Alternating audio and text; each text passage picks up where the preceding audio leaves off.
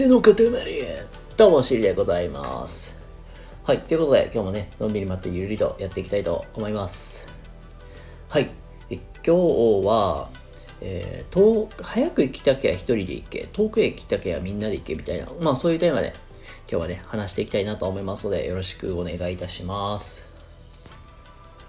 はい。まあそんな感じで今日はね、話していくんですけども、まあ自分自身、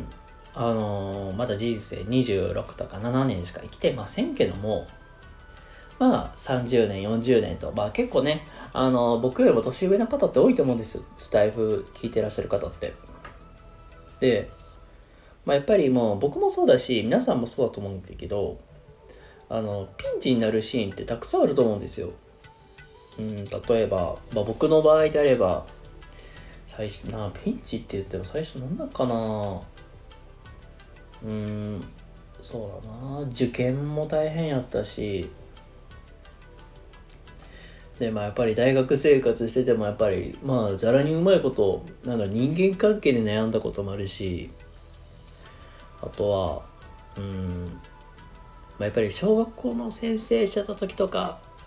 で初めて転職した時とかもまあなんかピンチ続きやったなっていうのは覚えてます本当けどそのピンチって実は人生変える、まあ、大きな転機であったりする本当に。まあそれがなんだろう、うん、そのピンチ自体楽しんで乗り越えていけるかっていうのがまあ本当大事かなと思ってて。それこそ、まあ、このピンチだった時もやっぱりスタイフというものがあったからこそうん僕は何度かやっていけてたのかなと思ったしあとはまあ SNS につながったのが一番強かったかもしれないですね僕は。まあそのおかげでなんとかやってこれたのかなと思います。まあ僕もなんか実際まあまあ目標とかは夢みたいなもうねもうプロフィールも書かせてもらってるんですけどもまあ起業を目指すって話ですけどもやっぱりね 口では言ってるけどやっぱり行動で移すってほんまにね まだまだ覚悟できてない部分の方が結構多いです。まあなんだろう。まあ実際にねあの起業するって言ったらそれもなんか一個ば天気でもあるけどピンチにもなってその時にもねなんかあのー皆さんとまあ一緒に歩んでいきながらまあ自分自身もなんか成長を大きくしていけたらなと思っております。はい。まあ実際まあピンチをねくぐり抜ける時ってやっぱりみんなでねまあみんなまあコミュニティでもそうだし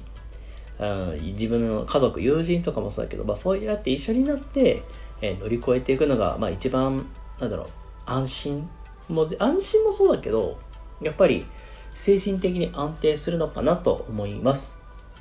はいということで、えー今日の話いかがだったでしょうか？もしね、今日のお話良かったためになった方いらっしゃいましたら、いいねとかチャンネルフォローとか、えーしていただけると幸いです。ということで、皆様今日も明日も素敵な一日をお過ごしください。それではまた次回どこかでお会いしましょう。またね